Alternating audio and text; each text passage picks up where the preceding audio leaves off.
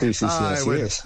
Recordando, bueno, y hablando de esas épocas, Giancarlo, ¿cómo, ¿cómo incursionó usted en el mundo de la actuación? Desde, desde esa época, después de ser mensajero, ¿empezó a meterse en esto? De las comunicaciones y la comunicación y, la, actuación. ¿Cómo fue? Hombre, yo me crié en Santa Marta. Eh, mi papá era un paisa negociante, de hecho, pues parecido a Alexis Borja y un personaje que voy a hacer ahora, que van a ver este año en una serie para Disney Plus que se va a llamar Champeta al ritmo de la tierra que interpreta a don Orlando, que es el dueño de un mercado, muy parecido a mi papá, lo que era mi papá en Santa Marta. Y eh, mi papá murió, tristemente lo mataron en Santa Marta cuando yo tenía 10 años, por los temas de violencia de este país. Y el cuento es que cuando yo llegué a Bogotá, años después, eh, yo no sabía qué estudiar, yo quería ser periodista inicialmente, yo quería ser periodista, quería ser corresponsal de guerra por una película que vi hace mucho tiempo que se llama Nicaragua con Nick Nolte y yo la vi en Santa Marta, eh, esa película y dije, no, yo quiero ser periodista. Y yo no sé si te acuerdas, pues los jóvenes ahorita no se acuerdan, pero había un periodista independiente que se llama Ramón Jimeno, que es maravilloso. Claro, maravilloso.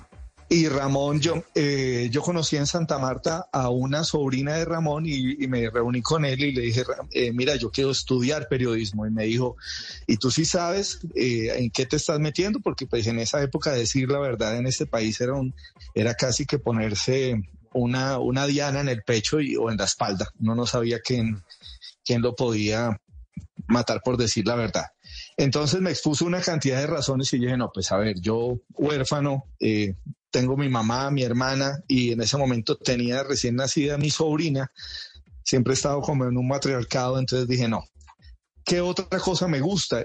Y había visto también una película que se llama La Misión, que se grabó en los 70 con Robert De Niro y Jeremy Irons. Y yo dije, no, a mí me gusta la actuación. Y me dijo, pues hermano, dele por ese lado. Y la verdad, eh, desistí en ese momento por el discurso de Ramón, que me escuchó muy amablemente, pero dije, no, voy a estudiar actuación. Y yo estudié en la Academia Charlotte desde el año 90 y algo, eh, desde el año, sí, más o menos 90 hasta el 96. Y ahí desde el 92, 93 empecé a hacer muchísimos comerciales en Colombia y fuera del país. Y luego ya incursioné en televisión, ya empezó pues el paso obligado del, teatro, los comerciales a la televisión. Oiga, pero entonces usted, eh, hijo del, cine usted, ¿qué tal? Donde hubiera visto El Exorcista hubiera sido cura entonces. Sí, sí, yo todo me inspiraba. Gracias a Dios no veía porno si no hubiera hecho otras cosas. Oiga, pero, pero eh, sí, eso le pasaba a uno. Uno veía películas de Bruce Lee, esas vainas, y también uno se creía karateca. Salía del teatro así como. No, y sabes que con todo el respeto, de, con todo el respeto, con todo el respeto de los costeños, me pareció muy chistoso. Yo vi la película La Misión en el, en un teatro en Santa Marta que se llama el Teatro Simón Bolívar. Era el cine de Santa Marta, había muy pocos cines.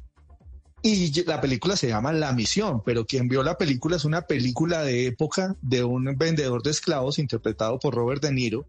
Y, Jeremy Irons hace un sacerdote y él, y mejor dicho, él, él deja de, vender esclavos y empieza a espiar sus pecados y al final termina defendiendo a los indígenas.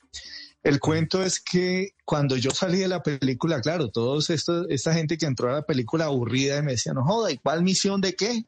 Ni una granada, ni, una, ni, un, ni un mortero, ni un lanzallamas, ni un tanque de guerra, ni una monda. Entonces era muerto, yo era muerto de la risa.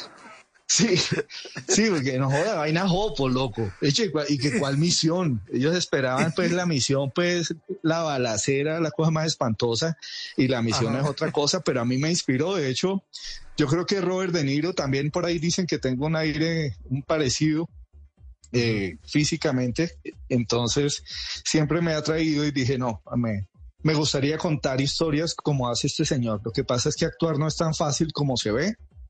Y la gente me decía, no, usted es chistoso, sabe manejar acentos, tiene este talento, pero realmente cuando lo estudias y tienes que estudiar historia del arte, historia del cine, leer mucho, investigar, pues ahí ya uno se da cuenta en qué se metió y, le, y le, y le mete más, más, más ética y más profesionalismo al tema. Mierda, no joda. En las noches la única que no se cansa es la lengua.